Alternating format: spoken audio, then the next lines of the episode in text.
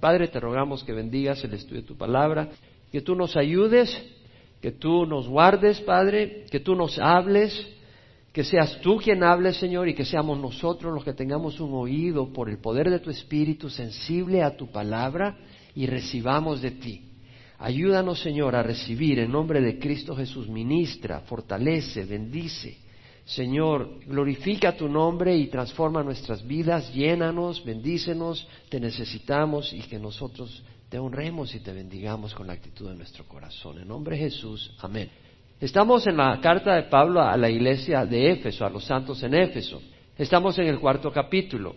Voy a repetir algunas cosas que son clave y las voy a repetir porque son bien importantes.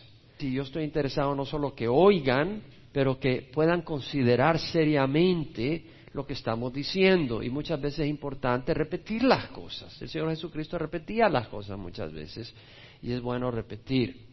Pablo nos enseña en su carta a los santos en Éfeso, en los primeros tres capítulos, las riquezas que tenemos los santos. Nunca nos olvidemos las riquezas que tenemos los cristianos en Jesús. Pablo dice en su primer capítulo de la carta a los Efesios, bendito sea el Dios y Padre de nuestro Señor Jesucristo, que nos ha bendecido con toda bendición espiritual en los lugares celestiales en Cristo. El Señor nos ha dado todo lo que necesitamos para vivir una vida victoriosa, no sin problemas, pero victoriosa, una vida abundante, no fácil, pero abundante.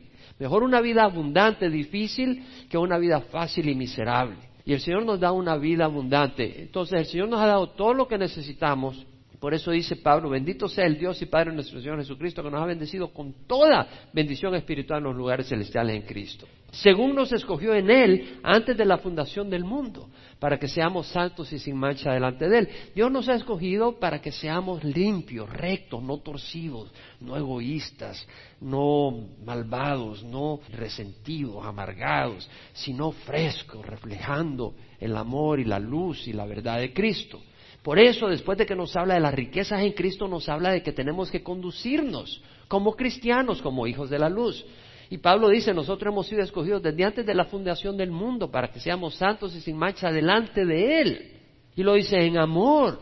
Nos predestinó para adopción como hijos para sí, mediante Jesucristo, según el beneplácito de su voluntad. Es decir, el Señor nos ha predestinado, Él ha predeterminado antes de que existiera el universo que íbamos a ser sus hijos.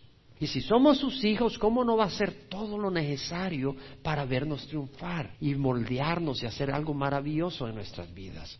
Eso es lo que el Señor promete. Y por eso mismo Pablo ora en el capítulo 1, dice, mi oración es que los ojos de vuestro corazón sean iluminados para que sepáis cuál es la esperanza de su llamamiento. Es decir, Pablo quiere que conozcamos la esperanza de nuestro llamamiento. Tenemos un llamamiento maravilloso, con una gran esperanza realmente una esperanza viva. Y las riquezas de la gloria de su herencia en los santos, es decir, hay riquezas. El cristiano no es pobre, no es miserable, tenemos riquezas enormes en los santos a través de los dones que da a través de los hermanos, a través del Espíritu que derrama a través de los hermanos, y luego cuál es la extraordinaria grandeza de su poder para nosotros los que creemos. Es decir, Dios no nos ha dejado débiles, somos débiles, pero no nos ha dejado sin poder. El poder no está en nosotros, está en Cristo. Y Dios nos ha dado ese poder a través del Espíritu Santo. ¿Qué poder? El mismo poder que resucitó a Cristo de la muerte. Lo dice Pablo según la eficacia de la fuerza de su poder, el cual es el mismo que obró en Cristo cuando lo resucitó entre los muertos. Entonces, toda esa riqueza la tenemos. Entonces, Pablo dice en el capítulo 4, yo pues prisionero del Señor os ruego que viváis de una manera digna de la vocación con la cual habéis sido llamados. Es decir, vivamos rectamente. Y luego dice con toda humildad y mansedumbre, con paciencia. Es decir, nos llama a vivir en unidad en humildad, con toda humildad y mansedumbre, con paciencia, soportándoos unos a otros. Usted a veces me tiene que soportar mis defectos, yo a veces tengo que soportar a algunos de ustedes con sus defectos. Pablo dice, debemos de soportar unos a otros por amor, soportándonos unos a otros por amor, con paciencia. Y luego dice, esforzándoos por preservar la unidad del Espíritu en el vínculo de la paz. Debemos de esforzarnos por mantener la unidad. Pablo nos recuerda que tenemos un solo Dios y Padre de nosotros cuando estamos hablando con otra persona, recuerda que Dios es su Padre. Trátalo con respeto y amor. Tenemos un solo cuerpo, somos un cuerpo. Entonces debemos de amarnos porque tú no odias tu brazo, tú no odias tu cabeza, tú no odias tu pierna, debemos de amarnos unos a otros. Entonces Pablo habla de que somos un solo cuerpo, una sola fe, es decir, una sola verdad. Un solo bautismo a través del Espíritu Santo, un solo Señor, tenemos un Señor, un mismo Espíritu, ¿qué quiere decir? De que debemos de ser guiados por el Espíritu Santo, no por el Espíritu del mundo. Y Pablo nos habla de esas cosas, pero luego habla de los dones que tenemos los cristianos, que Dios nos ha dado. Entonces Dios ha levantado apóstoles, profetas, evangelistas, pastores y maestros para capacitar a los santos para la obra del ministerio, para la edificación del cuerpo de Cristo. Es decir, Dios ha levantado estos siervos en la iglesia con el propósito, ¿qué propósito? Capacitar a los santos para la obra del ministerio. La obra del ministerio, el servicio, la llevamos a cabo toda la iglesia, todos. No era una labor de un hombre o una mujer, es toda la iglesia. Todos estamos llenos del Espíritu para llevar a cabo esa labor y por eso Dios nos ha dado apóstoles, profetas, evangelistas, pastores y maestros para equiparnos para que nosotros todos como iglesia, cada uno pueda crecer en el conocimiento, pueda ser capacitado, pueda ser habilitado, tener esas herramientas espirituales y saber cómo manejarlas para que el cuerpo de Cristo sea edificado. ¿Qué quiere decir edificado? Que seamos madurados, que vayamos madurando de manera que el cuerpo de Cristo, que ese cuerpo de Cristo es Cristo, reflejándose a través de nosotros. De manera de que cuando nosotros estamos siendo edificados, lo que está ocurriendo es que Cristo se está manifestando a través de su iglesia. La madurez de Cristo, la pasión de Cristo, el amor de Cristo, la pureza de Cristo, la sabiduría de Cristo, la prudencia de Cristo, la sencillez de Cristo, la humildad de Cristo, todo eso se manifiesta a través de la iglesia. ¿Cómo va a ocurrir en la medida en que cada uno de nosotros nos hacemos disponibles a la capacitación a través de los siervos que Dios envía para capacitar y a través de esa capacitación somos capaces de ministrar y de esa manera ayudar a la edificación de la iglesia. Estudiamos apóstoles, profetas, evangelistas y empezamos pastores y maestros. Y quiero continuar en esta área porque es una área bien clave, porque hay mucha confusión en esta área. Vimos que pastores y maestros no dice a uno dio pastores y a otro maestros, sino que pastores y maestros es una misma responsabilidad, es decir, hay siervos de Dios que son pastores y el pastor es maestro. No todos los maestros en la iglesia son pastores, pero todos los pastores tienen que ser maestros. Y estamos viendo el énfasis de las dos áreas, el pastor poimen, que quiere decir pastor como un pastor de ovejas. Y dijimos que un pastor de ovejas, el propósito de ese pastor su responsabilidad es cuidar a las ovejas que vayan a comer a pastos verdes, donde hay alimento, que las lleve a ríos de aguas tranquilas, no cuando viene de repente una tormenta y pasa un río con una gran corriente y va a ahogar a las ovejas, las proteja de los lobos, las cuide de las inclemencias del tiempo. Bueno, nosotros no somos cabritos ni ovejas, pero es una metáfora para indicar que los pastores tienen esa responsabilidad dirección, guía, gobiernan en un buen sentido las ovejas para guiarlas, protegerlas. Pero también está el énfasis de alimentar, y eso es lo que es didáscalos, o sea, maestros. Y esa palabra dijimos que quiere decir maestro como el gran maestro nuestro Señor Jesucristo, o maestro como un maestro que enseña, y se aplica a las personas que Dios pone en la iglesia para hablar de las cosas de Dios y hablar de las responsabilidades de los hombres hacia Dios y hacia los hombres, hacia el prójimo. Jesús se dedicó a pastorear, a cuidar, a proteger a sus discípulos, los protegía de la cizaña de los fariseos, del engaño y de la maldad, de distintas áreas, lo estaba cuidando a sus discípulos y los estaba dirigiendo, los estaba guiando. Él los guiaba, los dirigía y les enseñaba. Jesús enseñaba y vimos cómo cuando Jesús se apareció por tercera vez a sus apóstoles, en esa ocasión lo hizo en el mar de Galilea, vimos el pasaje donde Jesús se le aparece ellos se van a pescar, eran ocho, era Pedro, Tomás llamado el Dídivo, Natanael de Galilea, los dos hijos del Zebedeo que eran Juan y cuál es el otro, Jacobo y dos discípulos más. Eran ocho, Pedro dice me voy a pescar, los otros dicen vamos. Y van a tratar de pescar toda la noche, no agarran nada, ni un chimbolo. Y Jesús se les aparece en la orilla en la madrugada y les dice, hijitos, ¿tienen algo para comer con pan? Y dicen, no, no he agarrado nada. Dice, tira la red, al lado derecho van a hallar pesca y tiran la red y está llena de peces y Juan dice, es el Señor y Pedro se avienta, se pone su túnica, se avienta al agua a 100 metros, nada, llega a la orilla a ver a su Señor y el Señor tenía allí unos carbones encendidos con un pez y tenía pan. Bueno, los demás llevan los peces y vimos en esa historia de que después de que comieron Jesús come con ellos, Jesús tiene una conversación con Pedro, enfrente de los demás y le dice, Simón, hijo de Juan, me ama más que estos. Y usó la palabra agape, agapeo. Me ama más que estos. Y Pedro le dijo, sí Señor, tú sabes que te quiero, Fileo, porque no tenía ese amor. Él ya había fracasado, lo había negado tres veces. Y entonces él no dice, yo te amo, Señor, sí, más que esto. No, dijo, Señor, te quiero. Y el Señor le dijo, apacienta mis corderos, es decir, alimenta, bosco, alimenta el alimento, alimenta mis corderos. Y luego le dice, Simón, hijo de Juan, ¿me amas? Y Pedro le dice, sí, Señor, tú sabes que te quiero. Y le dice, pastorea mis ovejas, es decir, poimaíno, es decir, cuídalas, guíalas, dirígelas, alimentalas también. Y la tercera vez le dice, Simón, hijo de Juan, ¿me quieres? Y Pedro se entristeció, le dijo, ¿me quieres? Ya no me dijo, ¿me amas? Pedro viene y le dice, sí, Señor, tú sabes todas las cosas, sabes que te quiero. Y Jesús le dice, alimenta, apacienta mis ovejas, es decir, bosco, alimentalas. Entonces, vemos los dos aspectos. Pedro estaba siendo comisionado por el Señor a pastorear, a alimentar, a guiar las ovejas. Esa es la comisión que tienen todos los pastores, que tenemos los pastores. El pastor debe de guiar, cuidar, alimentar al rebaño y enseñar todo el consejo de Dios. Vimos cómo en el libro de Hechos, Pablo, cuando se reúne con los líderes de la iglesia en Éfeso, les dice, yo les enseñé todo lo que era útil yo no rehuí declarar a vosotros todo el propósito de Dios. Y Chuck Smith decía, la manera de declarar todo el propósito de Dios es enseñar toda la escritura de Génesis Apocalipsis. Y por eso Chuck enseñaba y eso lo aprendí de él. Y J. Vernon McGee es otro líder que hacía. Enseñar toda la escritura, verso por verso, de Génesis Apocalipsis. Esa es una labor importante. Yo siento ese llamado profundo. El Señor me lo mostró que ese era mi llamado. Por eso yo no me dedico solo a creación, evolución. Sé que ese es parte de mi ministerio. Yo no sé por qué. Tengo varias cosas que el Señor ha puesto en mi plato. Le doy gracias a Dios. Pero mi llamado no solo es enseñar de creación evolución. Mi llamado es enseñar todo el consejo de la Escritura. Y apasionadamente lo hago. Pablo dice, no rehuí declarar a vosotros nada que fuera útil. ¿Qué libro de la Biblia no es útil? Todos son útiles. Entonces vamos a enseñar los 66 libros de la Biblia de Génesis Apocalipsis. Entonces vimos la importancia y vimos que Pablo a Timoteo le dice, toda la escritura es inspirada por Dios. Toda. Hoy en día están bombardeando la Biblia, dicen que no es inerrante.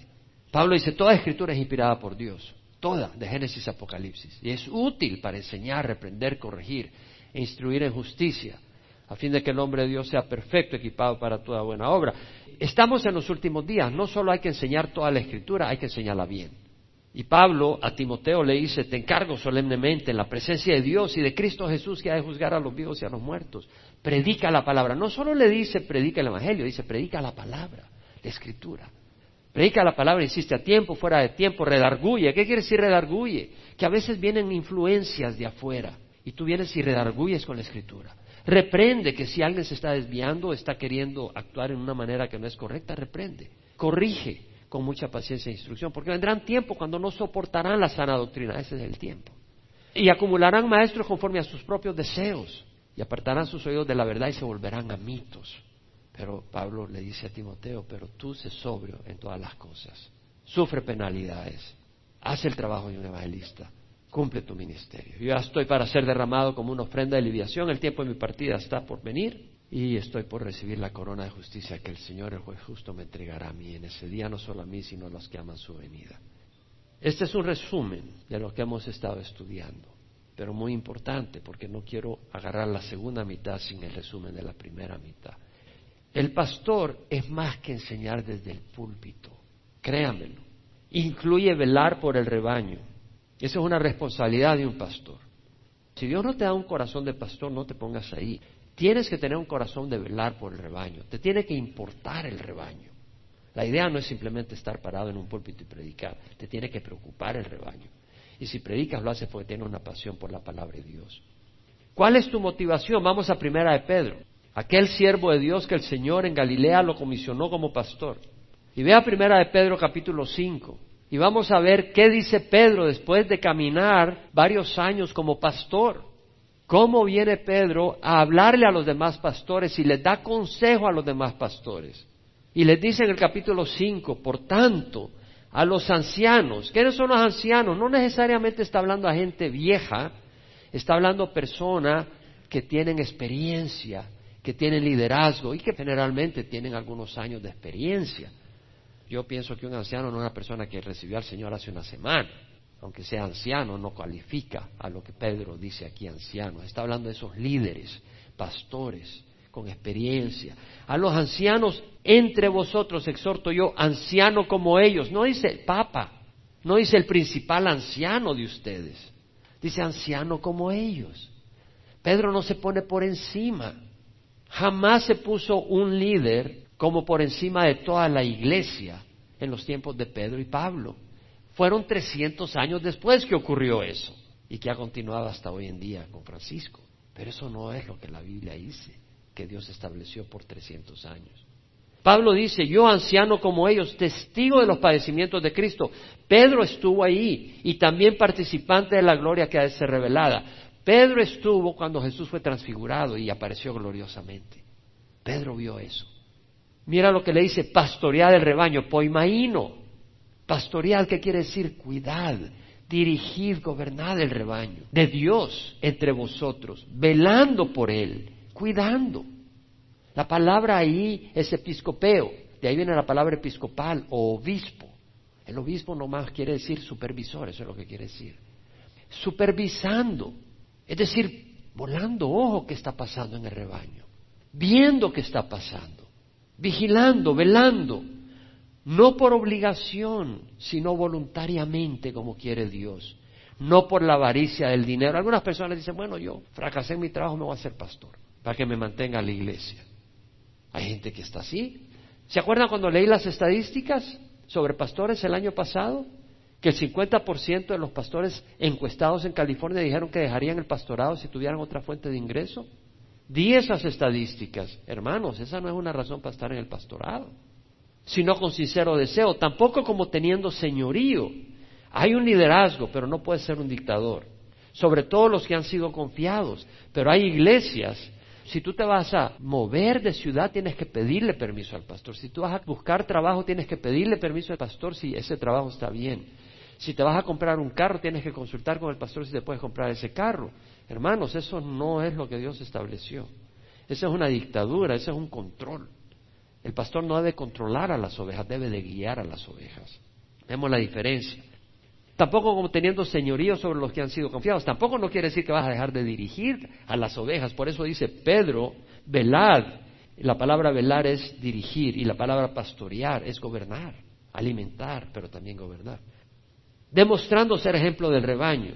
Y cuando aparezca el príncipe de los pastores, o sea, los pastores están acá y hay un príncipe. ¿Quién es ese príncipe? Jesucristo el Papa. Hay un príncipe de los pastores, Jesucristo. Recibiréis la corona inmarcesible de gloria. Asimismo, ahora bien, vamos a hablar un poco de la responsabilidad de las ovejas. Asimismo, vosotros los más jóvenes están sujetos a los mayores. Debe haber una sujeción en la iglesia. Y todos revestidos de humildad en vuestro trato mutuo, porque Dios resiste a los soberbios, pero da gracia a los humildes. Entonces vemos la importancia de los distintos aspectos del pastorado.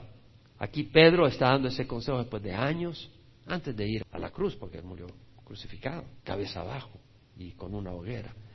Ahora, óyeme bien, Pablo dice pastores, no dice pastoras. ¿Cierto o no? No dice pastoras. Quiero hablar sobre eso un poco. En 1 Timoteo 2, versículo 9, Pablo dice, las mujeres se vistan con ropa decorosa.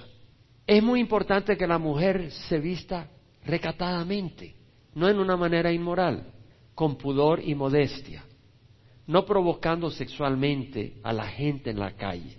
En tu casa, cómprate la ropa interior que quieras para provocar a tu esposo, pero fuera de tu casa, por favor, no provoques a hombres. Provoca a tu esposo en la intimidad de tu casa, pero no fuera. Con pudor y modestia, no con peinados ostentosos. Aquí la palabra lo que está queriendo decir es que tu énfasis no sea al no quiere decir que no te peines, que andes toda mechuda ahí, toda, que parece que estás vestida de Halloween a la madrugada. No, por favor, peínate y bonita para tu esposo. Lo importante es que el énfasis no sea el pelo y que no busques una esposa por el pelo, porque el cabello hasta se le puede caer. Ni con oro o perlas, o sea que el énfasis no son las joyas, no quiere decir que no puedo usar oro o perla, porque dice o vestidos, Aquí dice vestidos costosos, pero realmente la palabra no es costosa, es vestido, punto. El griego quiere decir vestidos. Lo que está queriendo decir es que el vestido no sea el énfasis. O sea que, oh, hoy voy a ir a la iglesia o no voy a llevar este vestidote para deslumbrar a medio mundo. Eso no es lo importante. Sino que con buenas obras, como corresponde a las mujeres que profesan la piedad. Que la mujer aprenda calladamente con toda obediencia. Está hablando la actitud de la mujer en la iglesia. A veces las mujeres piensan que la iglesia es una extensión de su casa. Las esposas de pastores a veces piensan eso. Y no debe ser así. Pablo dice, yo no permito que la mujer enseñe ni que ejerza autoridad sobre el hombre, sino que permanezca callada. O sea, la mujer debe enseñar a otras mujeres, puede enseñar a niños, pero no a hombres en la iglesia. Eso lo dice Pablo, no lo digo yo. Si no estaría en la escritura, yo no lo diría, no me interesa poner aquí yo mis propios principios, olvídate, no me interesa. Mucho menos principios que no son populares, este no es un principio popular. Yo no permito que la mujer enseñe ni que ejerza autoridad sobre el hombre, sino que permanezca callada, porque Adán fue creado primero y después Eva. Y Adán no fue el engañado, sino que la mujer siendo engañada completamente cayó en transgresión. Pablo da una explicación bíblica, no cultural. Muchos dicen, es razones culturales. En el tiempo de Pablo la mujer no tenía una posición importante. No, mi hermano. Pablo está diciendo la razón es bíblica. Adán fue creado primero y después Eva. Eso no ha cambiado en ningún lugar. Entonces da una razón bíblica. No quiere decir que la mujer no tenga una posición importante en la iglesia, pero que no ha de ser pastora de hombres. Si una persona dice, bueno, yo soy pastora, en el sentido que ella dirige grupo de mujeres, no tengo gran problema aunque no me guste el título, porque el título se presta a confusión. Yo la llamaría líder de mujeres. Ahora, si tú te llamas pastora, no vas a ser mi enemiga, no porque tú digas sus pastoras, o sea, yo conozco personas que se llaman pastoras, no son mis enemigas necesariamente porque se llamen pastoras. Pero definitivamente yo no las voy a invitar a predicar acá al Chapel Emanuel. ¿Por qué? Porque si no se sujetan al Señor, ¿para qué las voy a traer a predicar? ¿Para qué las voy a traer a enseñar la palabra si ellas mismas no se sujetan a la palabra? Tiene que sujetarse a la palabra. Si tú quieres decirle algo a tus líderes, díselo a sus líderes, no le digas a tu esposa que se lo diga a sus líderes. La iglesia no es una extensión de tu casa, la iglesia es la iglesia, no es un negocio familiar. Entonces tienes que hablar con los líderes. Entonces, no me gusta el término de pastora a la esposa de un pastor, porque se presta confusión. Yo no puedo pensar que en un hogar un hombre dirija un hogar y otro hombre venga a dirigir tu hogar. Y yo no puedo pensar de que hayan dos personas dirigiendo la congregación. Ese es mi sentir. Traen confusión. Quiero que vayas a 1 Corintios, capítulo 14 versículo 34. Pablo dice, las mujeres que guarden silencio en las iglesias. No quiere decir que no pueden hablar, no quiere decir que no pueden haber profetas. La profetisa es una mujer que Dios le da una palabra de profecía, está en una reunión de oración y el Señor le pone a un hombre decir algo profético, una palabra del Señor, puede hacerlo con una mujer, hay profetizas, pero eso es distinto. Pablo está diciendo acá es que cuando se traten asuntos de la iglesia, de liderazgo, de decisiones, Él no quiere que sean las mujeres las que se metan en ese rollo. Son los líderes, los hombres los que tienen que tomar esas decisiones en la iglesia. Y sobre todo de enseñar, porque no les he permitido hablar antes bien que se sujeten como dice también la ley. Y si quieren aprender algo, que pregunten a sus propios maridos en casa. ¿Qué está diciendo la palabra? Si tu mujer tienes una pregunta, pregúntale a tu esposo si tu esposo es cabeza de tu hogar. Pero si tu esposo no conoce al Señor, o está medio lento en las cosas de Dios, o tal vez es un recién convertido, hazle la pregunta y lo que él consulte con el pastor. De esa manera aprendes tú y aprendes tu esposo. Ahora, si no estás casada, oye, la iglesia tiene un puño de hermanas que ya tienen tiempos en la iglesia. Y si no, puedes venir al pastor también. Mira lo que dice, si quieren aprender algo que pregunten a sus propios maridos en casa, porque no es correcto que la mujer hable en la iglesia. ¿Acaso la palabra de Dios salió de vosotros o solo a vosotros ha llegado? Si alguno piensa que es profeta o espiritual, reconozca que lo que escribo es mandamiento del Señor. Wow. Para algunas personas dicen, no, pero es que pastor es hombre, ¿qué vas a ver? Bueno, le tengo noticia. ¿Sabe que fueron hombres los que escribieron la Biblia? Fueron hombres los que escribieron las escrituras. Dios usa hombres para glorificar su nombre. Pero quienes nos dan instrucciones para las mujeres, para los niños, para los hombres, fueron hombres. Entonces no me digas, no, el pastor no puede guiar a mujeres. Dios ha establecido pastores para guiar a la congregación y podemos enseñar a mujeres. Entonces una mujer soltera, una mujer joven, puede ir con otras mujeres, pero puede venir al pastor y el pastor te puede guiar también. Ahora, hay un problema porque muchas veces el pastor no te va a decir lo que quiere oír. Y eso, seas mujer o seas hombre. Y eso yo lo sé por experiencia. Bueno, me llama la atención lo que dice Oswald Chambers. Dice, la gran trampa es buscar ser aceptado por aquellos a quienes les hablamos. O sea, a veces queremos que todo el mundo nos apruebe. Y le damos solo lo que ellos desean. No tenemos nada que ver con desear ser aceptables a quienes les enseñamos. Dice Oswald Chambers, no tenemos nada que ver con desear ser aceptables a quienes les enseñamos. Bueno, es bueno desear que ellos estén con uno, que estemos juntos en un mismo corazón, queremos estar unidos, pero luego dice Oswald Chambers, nunca he conocido a alguien que enseñó la palabra de Dios y fue siempre aceptable a otras personas. Cuando tu pastor te da un consejo que no te gusta, ora a Dios antes de rechazar el consejo. Busca de Dios. Así como han habido falsos apóstoles y falsos profetas y falsos evangelistas que dan un evangelio falso porque no te llaman al arrepentimiento. Hay falsos pastores, hay pastores malos.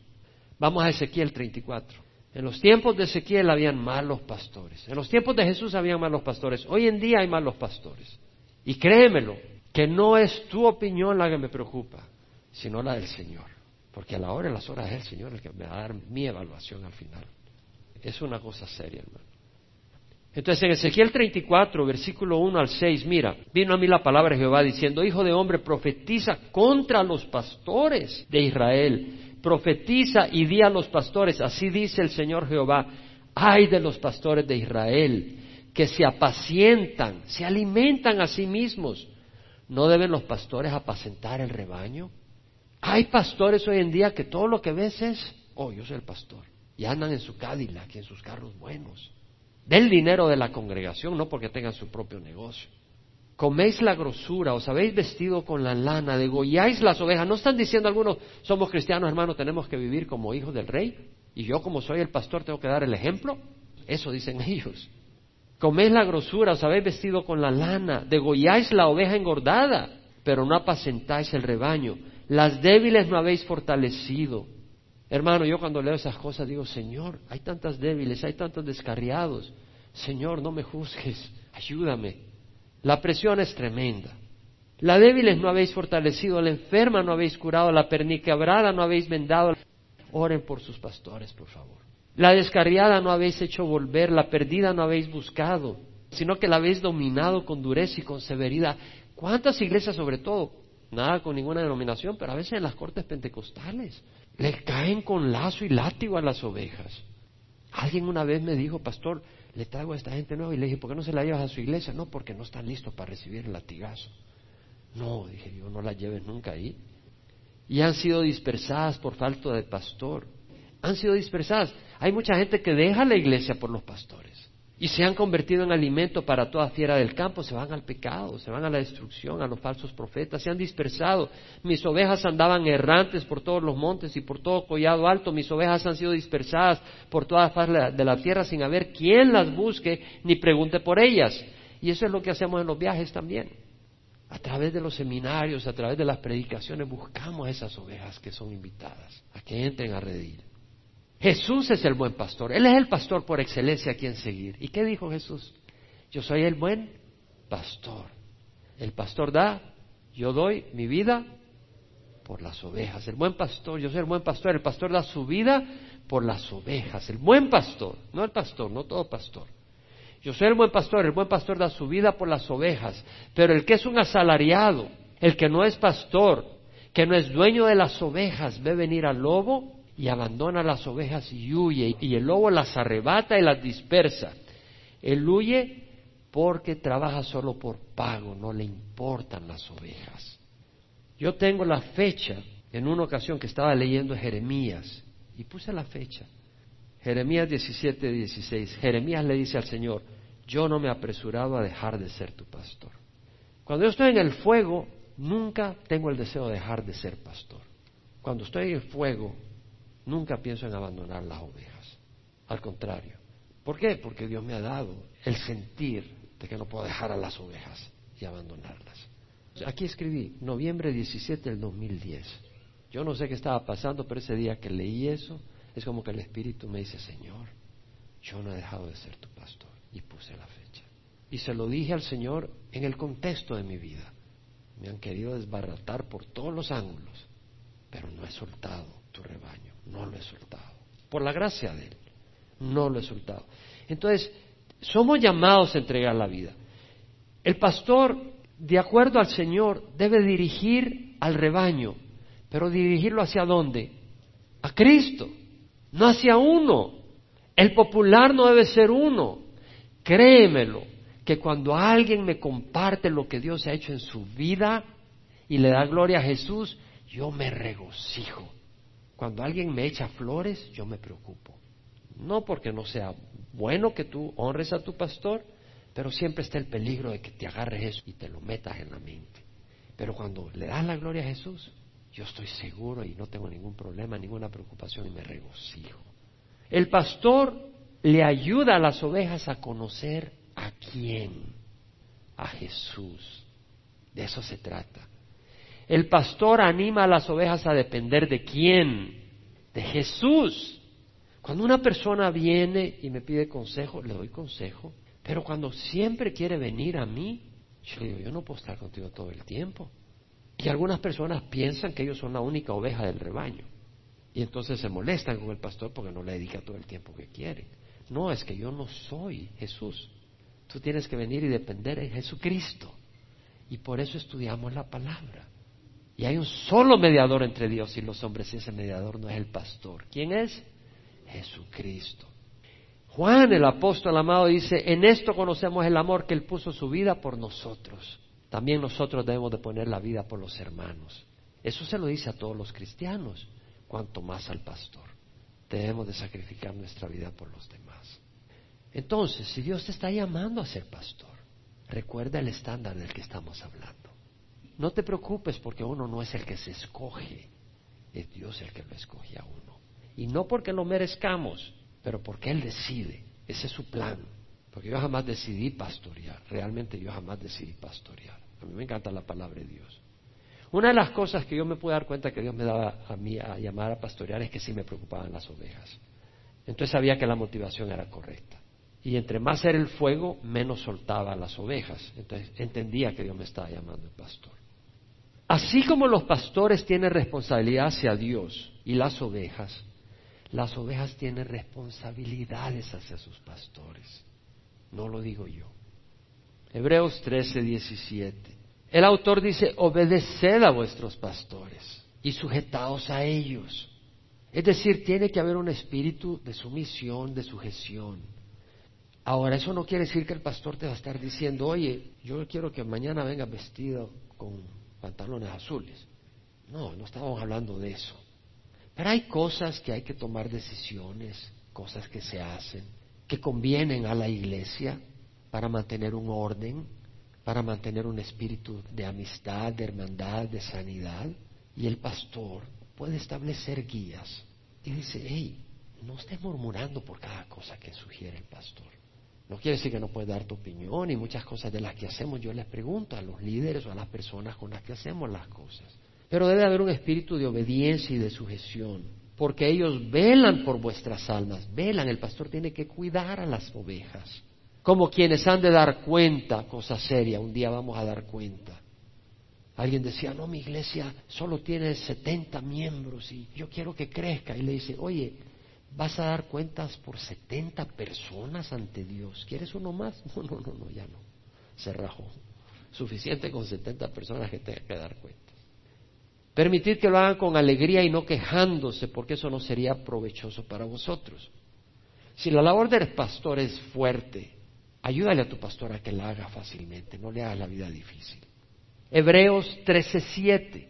Acordaos de vuestros guías que os hablaron la palabra de Dios. El pastor es un guía, debe de guiar a la congregación. Hay lugares donde el pastor hace lo que la mayoría quiere, hace lo mismo que le dicen las ovejas. No, no es así. El pastor debe de guiar, no ser guiado por las ovejas. Acordado de vuestros guías que os hablaron la palabra de Dios. ¿Qué está diciendo? El pastor guía con la palabra de Dios. ¿Qué piensa el pastor? Bueno, vamos a ver qué dice fulano. Vamos a ver qué dice Francisco, el Papa. No, no. Usa la palabra de Dios. Considerando el resultado de su conducta. El pastor tiene que conducirse correctamente. No quiere decir que va a ser perfecto. Imitad su fe. Tú tienes la responsabilidad de imitar ese caminar. Si a ti no te interesa imitar a tu pastor, vete a una iglesia donde encuentres un pastor que sientas que puedes imitar y quieres imitar. O sea, si tu pastor no te llama la atención como pastor, no tienes ningún negocio que hacer en la iglesia. Ve a un lugar donde ahí es un pastor, a menos que tú quieras pastorear Carmen y Chapo Emanuel. Y estás esperando que se caiga el pastor ahí del púlpito o algo. Entonces ya te vienes a parar y, pastor, hermano, no se preocupe, ya lo vamos a enterrar y aquí yo tomo el puesto. No. Es decir, si tu pastor no puede ser en tu corazón tu pastor, busca una iglesia donde puedas hallar un pastor que pueda pastorearte. 1 Timoteo 5:17.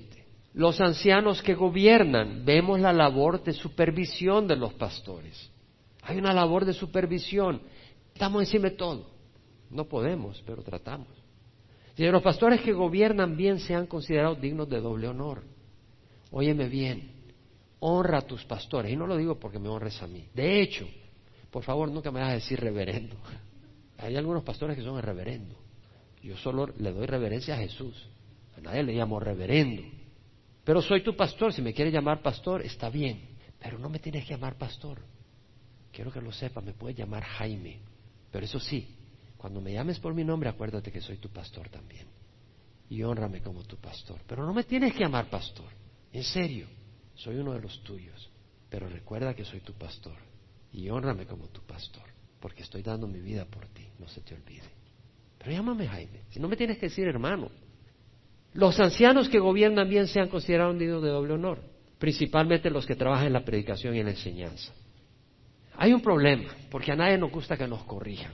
Oh, yo sí quiero que el Señor me corrija. Si el Señor me corrige bien, pero el Señor a veces envía a tu pastor a corregirte. No, no, yo quiero oír lo del Señor. No dice en 2 Timoteo 3:17 toda escritura es inspirada por Dios para enseñar, para reprender, para corregir, para instruir de justicia. Señor, nunca me corregiste. Se te envía a tu pastor. Ah, yo no sabía. Para eso te puso al pastor. A veces el pastor te va a corregir. A veces va a haber reprensión. Ten cuidado de abrazar la semilla de resentimiento. Ten cuidado. O a veces puedes tener celos por las decisiones que toma el pastor el pastor tomó esta decisión y a fulano lo puso en esto o a fulana la puso en aquello. ¿Y por qué no puso a Mengano?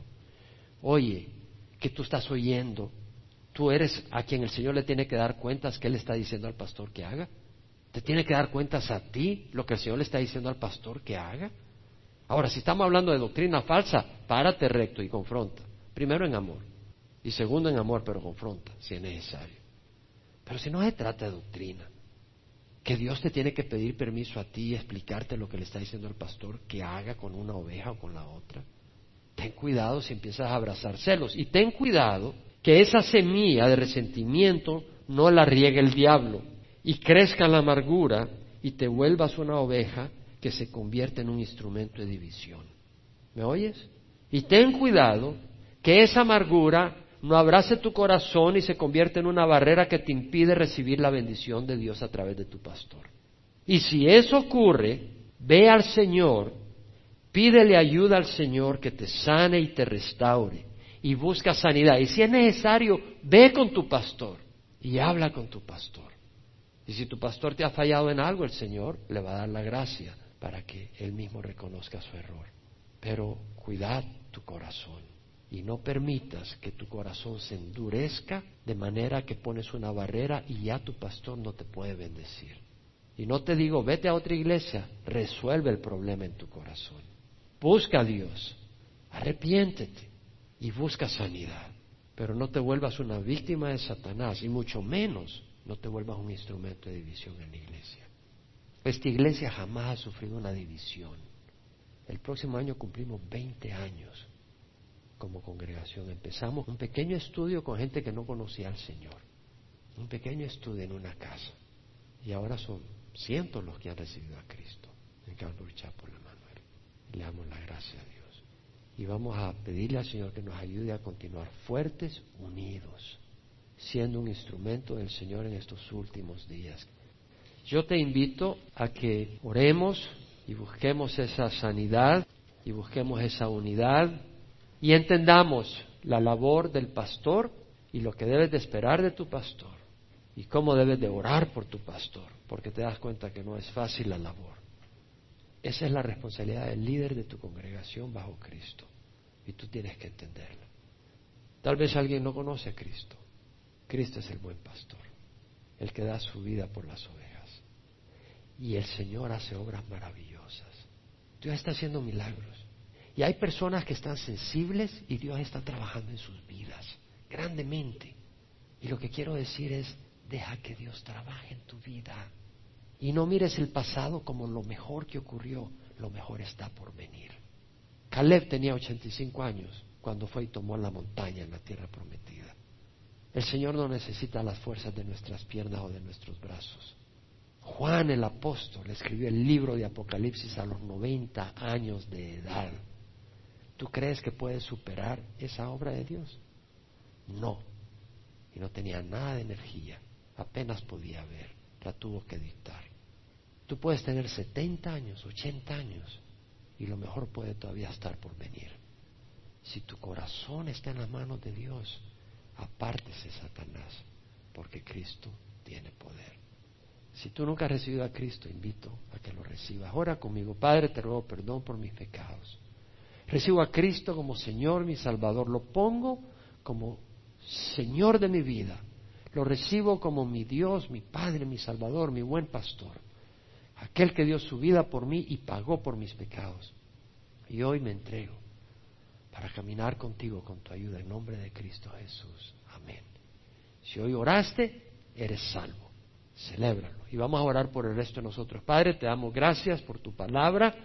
Te ruego, Señor, que derrames tu Santo Espíritu, refresques esta congregación, nos fortalezcas, nos unas, nos des amor y nos ayude, Señor, a hacer la labor que es reflejar a Cristo en este mundo y sobre todo conocerte más y amarte más, que eso es lo más lindo que tenemos. Tú, Señor, eres lo mejor. Te damos gracias en nombre de Jesús. Bendice, guarda, prospera. Glorifica tu nombre, en nombre de Jesús. Amén.